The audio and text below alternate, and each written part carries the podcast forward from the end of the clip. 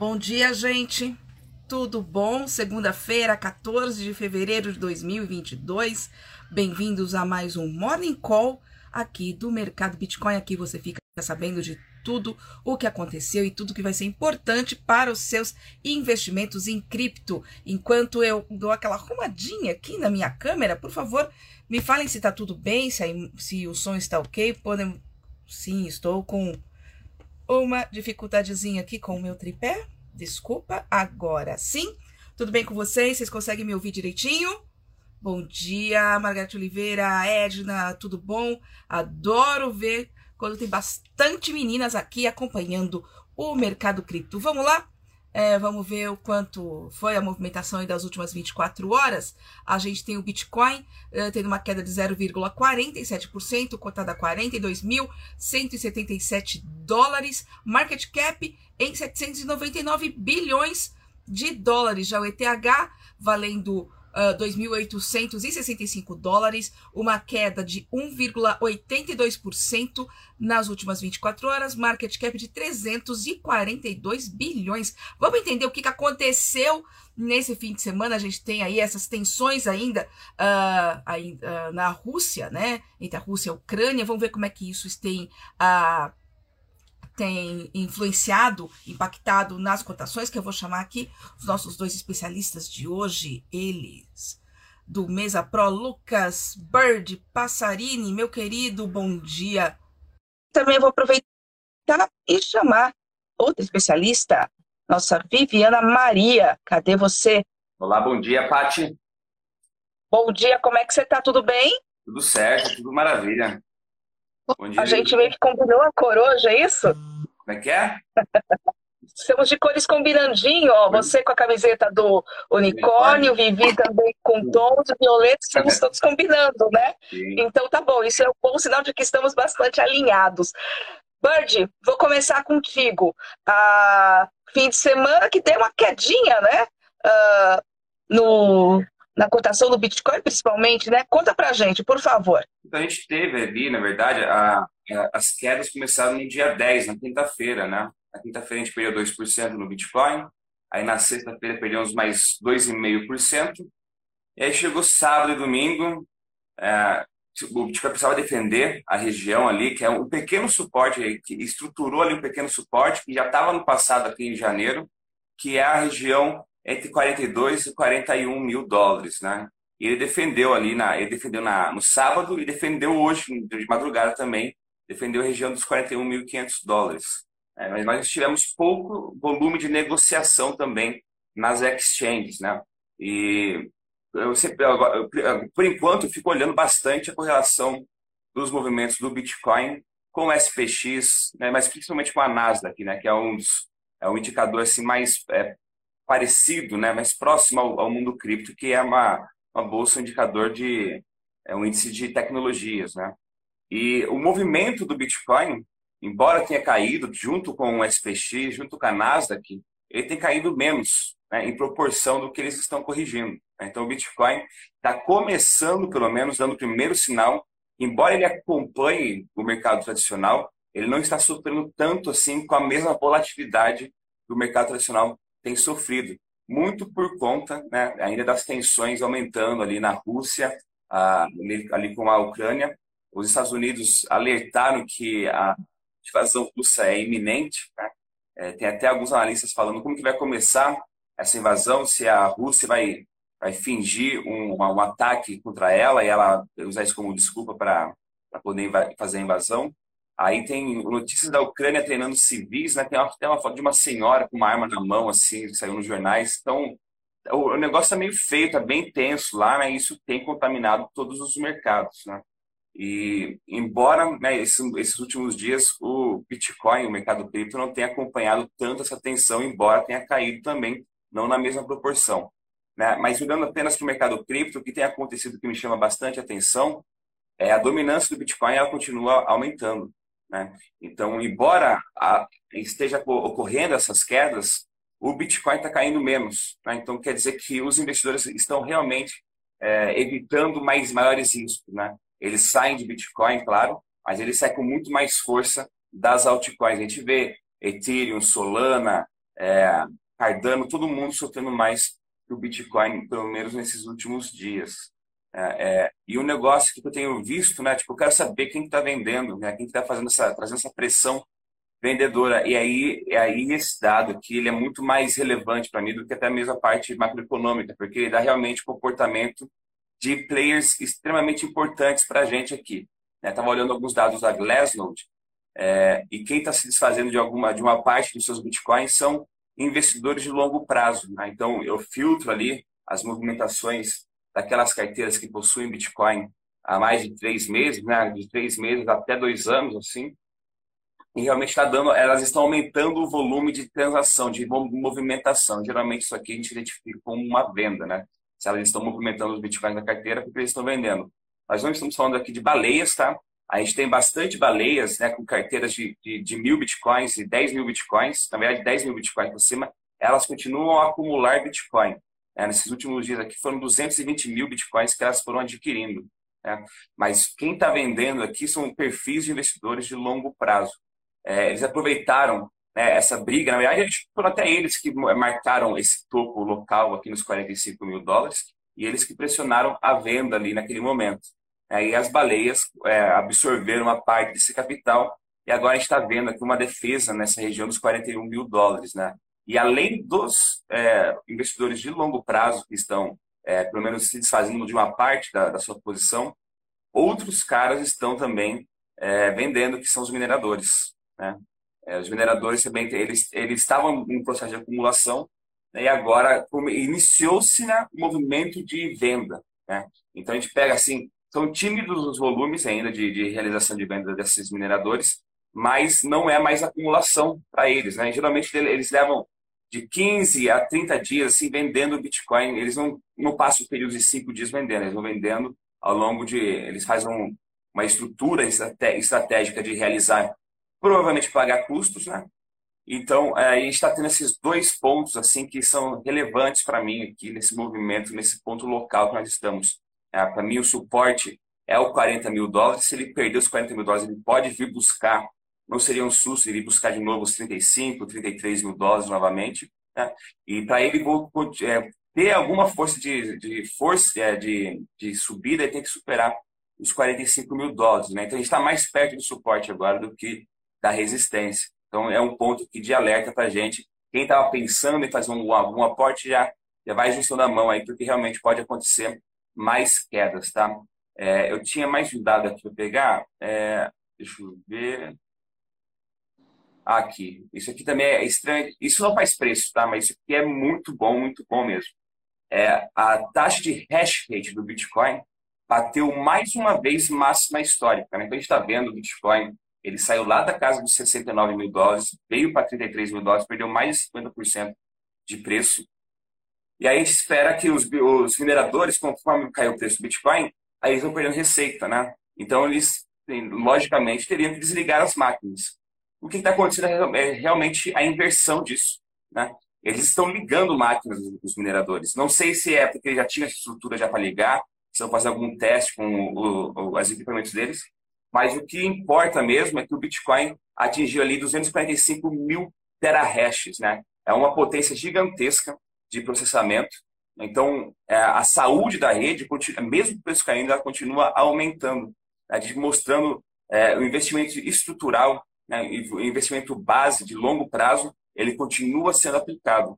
Né? Então, isso, embora a gente tenha esses dados aqui de curto prazo, pressionando o preço, né, mineradores vendendo, é, é, é, investidores de longo prazo vendendo, a gente tem também uma estrutura que não faz preço, mas é a mineração subindo forte, né, marcando um novo topo histórico. Então, esse tipo de coisa, embora sejam sinais controversos, ele ainda dá para a gente uma calma de, longo, de médio e longo prazo. O Bitcoin ainda é uma rede super interessante de você fazer aportes, não visando seis meses, um ano, mas mais longo prazo aqui, para buscar dois, três anos de investimento. Né? Então, embora aqui no curto prazo a gente tenha esse estressezinho, no longo prazo a gente continua saudável e bem tranquilo para os movimentos futuros, tá?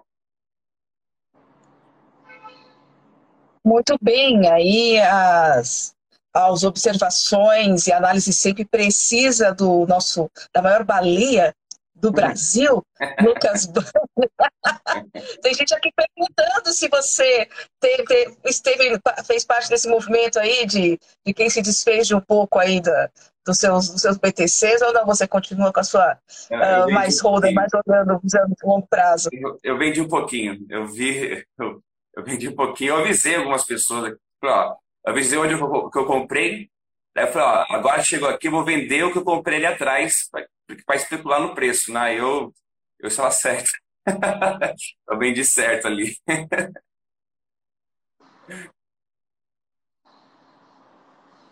ah lá. Bom, aqui é, é, é, é o Bird Show, viu, Vivi? Não, e eu vi, tá? eu vi ele vendendo, tá? Eu vi ele eu avisei ele que estava vendendo. A gente estava conversando na hora. E ele disse: Ah, vou ver aqui, chegando a 44, vou vender. Eu vou também vender uma parte para realizar. então é verdade o que esse guri tá falando. É, às vezes eu acerto. Às vezes eu acerto muito, né? Eu andei esperando mais um pouco, né? Daquele jeito. Agora já caiu 2 mil dólares, mas tudo bem, seguimos. Tudo bom, Vivi. Agora eu vou seguir com você. Eu não sei se você quer fazer um complemento uh, da, da situação da Rússia e como tem impactado aí o, a valorização das criptomoedas, mas eu vi que você tem um comentário a respeito de um, de um pessoal que fez mineração a custo zero de energia. Eu fiquei assustadíssima. Quando você me mandou essa notícia, eu falei, nossa, tá aí, tá aí uma, uma boa saída, né? É bem interessante. Conta pra gente essa história, Vivi. Então, esse movimento, essa notícia também é bem importante para o mercado, porque a gente vem com muitas críticas né, na questão do Proof of Work. Acho que as pessoas meio que não, não pensam que existe um Proof of Stake também. Então, fica muito uh, naquilo frisando que o Bitcoin e todas as criptomoedas geram um gasto absurdo. Até teve uma notícia uh, bem legal da WWF que desistiu de lançar NFTs por questão do impacto ambiental, sabe? Então ela deveria, Paty, ter visto essa notícia antes.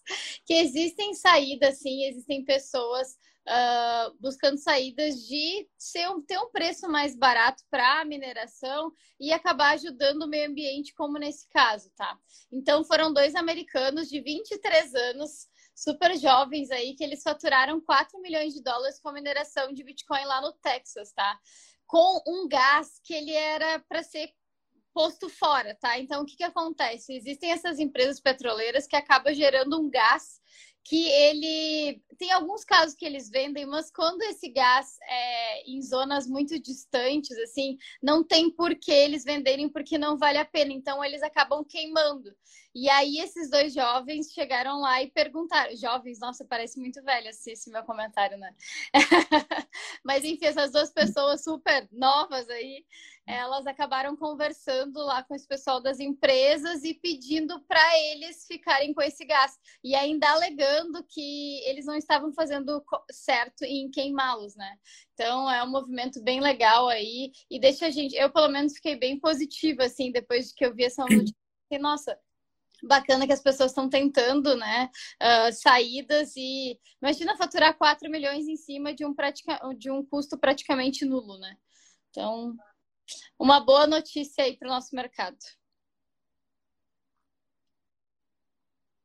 Que bom, gente. Lembrando que qualquer atividade econômica causa um impacto, claro, que maior ou menor no meio ambiente, mas uh, tem estudos aí que uh, a mineração do, do Bitcoin, quando se usa a, a, energia hidrelétrica, por exemplo, ela polui tanto quanto uma, uns 50 quilômetros de uma viagem de carro. Então, é, é, obviamente, a indústria cripto tem feito uh, bastante esforços para neutralizar né, a, a sua, a, as suas atividades. Temos tokens, inclusive aqui no mercado Bitcoin, temos um token para essa compensação uh, de carbono dessas atividades, uh, enfim, tanto uh, da, da atividade de, de mineração de, de, criptomoedas, também de outras atividades. Então, você pode comprar esse token e também zerar a sua pegada de carbono, isso é responsabilidade não só dos mineradores, é de todo o cidadão. Consciente. Então fica esse recado, dê uma olhadinha lá no, no nosso token MCO2 da MOS, que está na plataforma do mercado Bitcoin. Contribua você também para a preservação do meio ambiente. Bird, deixa eu voltar para você. Qual que é a diferença entre staker, minerador e broker? Tem uma diferença enorme, né? Então, não tinha, né? Na verdade, não tinha. Não tinha. Agora a gente vai ter essa. Pelo menos ah, estão sugerindo agora, né? Na verdade, é, eu lembro que a primeira notícia, a gente estava lá perto dos 65, 68 mil dólares, a primeira notícia que deu impacto grande no Bitcoin foi a, aquela bill né, do, do, dos Estados Unidos. Eles soltaram um pacote de um trilhão de dólares, e dentro desse pacote do, do Joe Biden, é, ele, estava ali, um, indicava que a partir daquele momento, né, a hora que fosse estruturado, seria cobrado é, impostos dos participantes do mundo cripto, que são brokers. Só que ali eles não é, é descreveram o que, que era atividade de broker. E aí o que, que acabou? O que, que a confusão fez? Mineradores, stakers, né, exchanges centralizados e descentralizados, estava todo mundo no mesmo, na mesma sacola. Né? Então todo mundo ia ser ali impactado com a mesma quantidade de imposto. Né? Mas só que eles têm estruturas de custo completamente diferentes um do outro. Né? Então isso aí foi um dos primeiros das primeiras pancadas que nós tivemos ali em novembro, né, que realmente é, acabou é, meio que degradando as expectativas dos investidores. Fez um preço momentâneo, é claro que teve outros fatores, mas essa foi a notícia pontual que eu lembro até hoje, foi aquilo lá. Eu não esperava que fosse fazer tanto preço assim, porque ia demorar alguns anos ainda para acontecer, né, mas acabou é, levando o Bitcoin cair cerca de 15% mais ou menos naqueles dias que saíram, saiu essa notícia, né?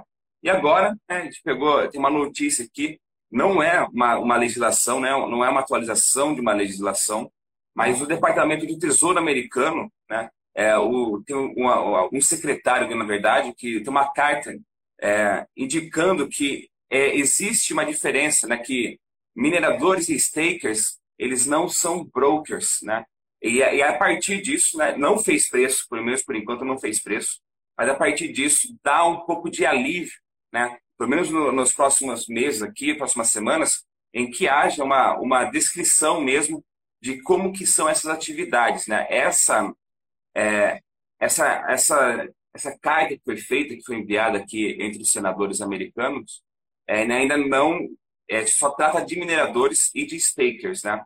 Não trata ainda de exchange centralizada, não trata ainda de exchange descentralizada, e nem de P2Ps, que tem os marketplaces de P2Ps, tanto para NFTs quanto para as outras moedas. Né? Então, ainda assim, falta mais claridade, mais, um pouco mais de, de clareza né, com relação aos outros entes que não são brokers. Né? Então, isso aqui vai, ser, vai, ser uma, vai, vai avançar ainda as discussões, mas realmente abrir o debate. Né? Vamos ajustar isso aqui, vamos prestar mais atenção nisso aqui agora. É, isso é apenas para o mercado americano, mas lembrando que os Estados Unidos ele serve como base né, de legislação para impactar ou fazer inspirar outros, outras regiões do mundo a utilizarem, né, pelo menos se basearem em como tratar esses tipos de, de entes, né, essas entidades que participam do mercado cripto. Então, é uma boa notícia. Né? Ainda não é uma legislação, deixa eu deixar isso aqui bem claro, tá? Isso aqui é apenas uma, uma carta de boas intenções em prestar, em ajustar né, aquela confusão que eles fizeram lá atrás. Né? Embora lá atrás tenha feito preço, hoje ainda não faz preço. Talvez, se vier uma legislação mesmo descrevendo, explicando que a participação de cada um, como que cada um vai ver o imposto, como vai ser pago isso, como vai ser registrado, né?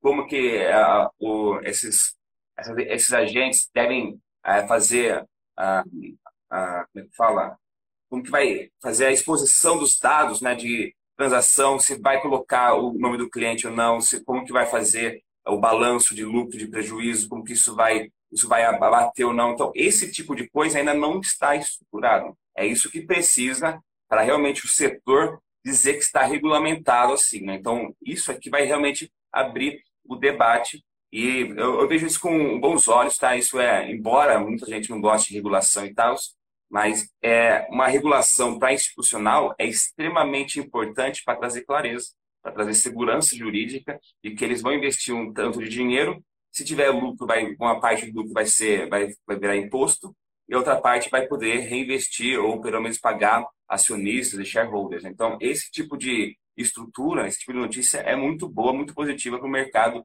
em si, para poder continuar absorvendo e atraindo cada vez mais institucionais, tá? Então, essa, essa foi uma pessoa da Virgínia que fez essa, essa carta e ainda vão haver ainda mais discussões, porque assim como no Brasil, essa, acontece uma, uma sinalização dessa, mas demora semanas para ser tratado, né, ser exposto mesmo ali no Senado e trazer para a discussão. Né? Mas é o primeiro sinal, um sinal importante, não vai fazer preço, mas a gente vai ficar acompanhando aqui para ver quais serão os desdobramentos também. Ah, mas isso é importantíssimo também para a indústria, né, Bird? Porque, na verdade, você vai colocando aí uh, um pouco de regra e não que isso vá afetar uh, preço ou vá afetar a, a, atividade em si, mas você coloca a luz, você coloca, de fato, a, a, importância da criptomoeda nas finanças globais, né? Principalmente nos Estados Unidos, né? Que é um um mercado imenso, e isso também vai cascateando para as outras uh, para os outros lugares, para os outros países. Então, eu vejo com uma força importante do reconhecimento das criptomoedas dentro do, do mundo de finanças. Né? Eu, eu acho isso aí uma, um passo importantíssimo para essa para o nosso, nosso universo cripto, né? É, e, tipo, é, é, bem interessante. A gente começa a ver que os legisladores, né, quem faz as leis, quem trata desse tipo de assunto, eles estão se especializando, né? Tipo, ah, não é todo mundo a mesma coisa aqui, então. Né? Então, tem minerador que tem uma atividade diferente, tem um staker que tem um outro tipo de estrutura de risco, aí tem as exchanges centralizadas e descentralizadas. Então, tem diferenças de agentes aqui dentro desse mundo. Né? Então, a gente está vendo que está ficando mais amigável. Né? Tipo, amigável você não falar, é tudo a mesma porcaria, é, todo mundo vai se tratar do mesmo jeito. Não. Tem atividades aqui que são diferentes. Né? Então, esse tratamento é, vai trazer, sim, mais confiança, né? mais clareza, é, não apenas para o legislador, né? mas para quem é, investe nessa atividade. Para quem é leigo tem muito dinheiro querendo investir, ele vai ter mais clareza. Ah, vou colocar dinheiro em tal lugar, porque a estrutura de imposto é tanto, em outro lugar vou colocar mais, porque a estrutura de imposto, o risco é, é, é um pouco mais diferenciado. Então, isso aqui sim vai ajudar, né? ainda não, porque ainda precisa estruturar uma lei, mas isso aqui vai abrir o debate para que isso seja possível. Então, aqui ao longo desse ano, eu espero que haja algum, alguns bons avanços, né? preparando um cenário muito interessante para a gente no longo prazo. Tá? Muito bem. Vivi, deixa eu voltar com você aqui, que também tem uma outra notícia aqui bastante interessante, que é a média de gastos com transações de Ether uh, atingiram a mínima de seis meses, né? Isso é, é um dado no mínimo curioso, digamos assim. Exatamente. Então, quem está no nosso meio, quem, quem assiste também aqui o Morning Call, sabe que a gente já conversou algumas vezes sobre o valor das transações de ETH, né? Uh, e também sobre atualizações da rede, que elas sempre prometem né, baixar os valores, mas que na prática a gente ainda não estava vendo, não estava sendo tão relevante, né? Então agora a gente vê que o preço médio das taxas de transação caiu quase 73%, Paty. Então, assim, em apenas um mês, ele foi de 53 dólares para 14 dólares. Então, é, é, é, um movimento bem grande aí nessa questão das taxas, e a gente vê que passou por essa taxa desde janeiro, então a gente já vê que as atualizações estão começando a, a funcionar, né? E para entre 14 e 5 dólares, tá? Tem uma outra coisa interessante também nisso, tá? Que curiosamente a contagem de transações da rede Ethereum também caiu, tá? Uh, ah, para números que nunca foram vistos antes, tá? Desde o início de 2019. Então, mostram que desde o dia 1 de fevereiro houve uma queda de 60,44 em apenas um mês. E aí, aquilo que eu falei para vocês, né? Essa é a primeira vez da história que tem essa, essa, essa contagem. E em novembro de 2021, o cofundador da Ethereum, também famoso aqui no nosso Morning Call, o Vitalik, ele propôs um novo limite uh, no total de dados uh, das chamadas transações, tá?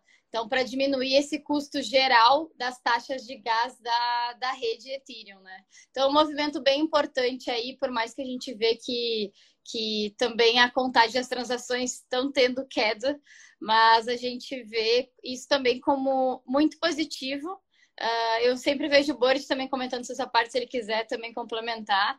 Então, é, é bem bacana. Espero que as pessoas que investem bastante Ethereum estejam felizes porque é. isso mostra uma perspectiva boa para o ETH, sabe? Porque a gente uh, tem várias pessoas que falam suas teorias de que ETH ainda vai subir mais que o Bitcoin, enfim, investem ETH, e falam para investir em ETH, mas tinha esse percalço da parte das taxas, né? Então a gente vê esse movimento que é bem positivo para o mercado. É, essa parte das taxas do, da Ethereum, ela é bem crítica para a rede em si, é o que dá espaço até para os outros competidores, é, mas o que eu, é, eu acho que o que tem impactado essa taxa é também a queda da Ethereum, né? Está mais barato também, então você vai pagar mesmo uma proporção de Ethereum, mas ela vale menos. Só que também mostra o, como que os investidores eles estão recolhendo né, suas atividades da rede. Né? Então, se há menos transações, então há menos concorrência para mandar registrar a transação no bloco. Logo, os blocos vão vir mais vazios, vão ter menos concorrência para pedir para realizar a transação. Né? Então, quando a taxa de Ethereum cai, é muito boa para quem está operando. Né? Então, você vai, se você pagava 40 dólares, você vai pagar 12, 13 dólares numa transação, você vai, antes de aumentar uma NFT, você gastar 600, 400 dólares, você vai gastar agora 150, 120 dólares para aumentar uma NFT. Mas também mostra para a gente que quando o mercado está muito aquecido, os investidores não se importam em pagar essas taxas, porque eles vão apostar no negócio está subindo. Agora, eles estão mais receosos também. Né? Aí fica um pouco mais atrativo. É claro que acaba atraindo alguns, é, alguns investidores para dentro da rede. Tem também como vir para a DeFi, né? mas eu também tenho visto que as atividades em DeFi está caindo. Também isso pode ser uma das coisas que está acarretando uma queda nas transações da Ethereum, que você tem menos atividade nos DeFi, e DeFi consome bastante taxa né? para você é, assinar contrato, fazer liquidity pool, e aplicar, te retirar e mandar para outro lugar, isso consome, às vezes precisa de pagar 12 taxas para fazer um, uma estrutura de investimento ali. Então, e, essa atividade também está caindo, não apenas na Ethereum, mas em, em outros lugares também. Né? Então, é, é um dado interessante que faz a gente ter um pouco mais de tranquilidade para investir hoje, mas o mercado não está favorável, né? Ele mostra um termômetro aí de que os investidores estão utilizando menos a blockchain do que estavam utilizando antes né, além do preço do Ethereum ter caído, né? Muito bem. Gente, a gente está no finalzinho aqui do nosso Morning Call. Vivi, é, no que, que o investidor precisa estar tá de olho nessa semana? Vou começar com você, depois a gente passa a bola para o Bert. Então, acho que principalmente na questão do conflito da Ucrânia, que a gente não tem como medir, mas é uma coisa que a gente tem que tá, estar tá olhando. Uh, a questão de, pelo menos a última vez que eu olhei, agora o Bitcoin tinha caído 2%. O mercado ele está realmente lateralizado. Eu acho que o que o Bird trouxe aqui também mostra para a gente ter um cuidado tipo a mais, porque a gente vê que acaba, tipo, quando o dinheiro acaba saindo um pouco mais exchange, mostra um pouco uh, um é que a gente tem que ter um pouco mais de cautela, sabe? Então, assim, a gente já vem desde quando o Bitcoin estava em níveis baixos, ali nos 30 e poucos, a gente estava falando de uma possível queda maior, tá? Obviamente que a gente não sabe se vai ter essa semana, mas é bom a gente cuidar, é bom a gente, se tiver um aporte para fazer, pagamento de alguma empresa aí que tiver dando alguma coisa, gente, pensem em colocar ele em frações, entendeu? Não colocar todo o dinheiro que vocês ganham, tipo, de tá? Uh, principalmente agora nesse movimento. Se ele tivesse a 30 e poucos, aquela coisa de a gente tá cuidando se a faca tá caindo, que, que é o que a gente sempre comenta aqui ou não. Então, nesse caso, cautela. Uh, vamos dando uma olhada no mercado, a gente vai ver se acontece mais alguma coisa. Eu vi que a Índia também está se mexendo lá com a questão das criptomoedas. Então, várias coisinhas que podem impactar aí no mercado essa semana. É, eu vi que o pessoal está pedindo aqui bastante sobre coisa de DeFi, Paty. Mas eu vou fazer um comentário bem breve aqui sobre DeFi. É, é um bom momento para investir em DeFi? Não, não é um bom momento para investir em DeFi. Principalmente se você vai ficar direcional nele. Né? É, é interessante utilizar DeFi hoje apenas mais para conhecer, né? não é interessante colocar bastante capital. A gente viu vários é, hacks de, de DeFi acontecendo né? e os, os seus fundos simplesmente desaparecem. Né? Então, se você está numa exchange, você tem a chance, se houver um hack, que algum fundo ali de crédito que a exchange é, tenha, possa vir a segurar o seu, o seu investimento. Agora, se você está num ambiente de DeFi, acontece um hack, né? ainda mais DeFi muito novos, que não foram testados, você pode perder tudo. Aí você vê projetos pagando 5 mil por cento, aí você entra, né, e some seu dinheiro depois, né? Você achou que está ganhando dinheiro, mas simplesmente foi a zero. Então, esse cuidado tem que ter aqui. É, se for entrar hoje, é mais para conhecer né, tecnologia, mais para criar um, uma base de estudo para você aproveitar. Né? E, e, sempre com pequenos aportes. Né? Você não vai colocar aquele papo de novo. É não colocar todos os ovos na mesma cesta, né? porque as coisas podem ficar muito ruins, ainda mais em protocolos muito novos. Né? Mas os mais consolidados, tipo a AVE, Curve, até a Convex aqui, assim, a gente tem bons protocolos aí que passaram já por alguns testes. Eles são interessantes, sim, mas o mercado hoje não está favorável para fazer esse tipo de especulação. Né? Então, se for entrar realmente hoje, é entrar apenas para conhecer, estruturar e comparar, né? Ó, quanto que fica eu fazendo uma, uma operaçãozinha, colocando, comprando um pouquinho de Bitcoin cada eh, por semana, e como que funciona colocar o mesmo dinheiro no DeFi. Aí você faz, vai acompanhando você mesmo, né? Quais são as rentabilidades, você mesmo faz esse estudo, né? Eu faço isso com o meu dinheiro, mas sempre na, na base de estudar, não na base de ganhar dinheiro ou realmente ficar me alavancando assim muito forte, tá? É, do restante mesmo, é, eu queria desejar para todo mundo aqui uma ótima segunda-feira, é uma boa, um bom comecinho de semana. É, parou de chover, graças a Deus, agora vai ter um pouquinho de sol, um pouco de mosquito e pernilongo também, que me jantaram aqui na madrugada, né? Mas super normal. Então, um forte abraço para todo mundo aqui, tá bom, pessoal? A gente se vê ao longo dessa semana. É isso aí, gente. Boa semana. Usem filtro solar, usem repelente de insetos. Uh, e amanhã a gente está aqui com mais novidades uh, do mundo das criptomoedas. Boa semana para todo mundo. Tchau, tchau. Valeu, valeu. Tchau, tchau.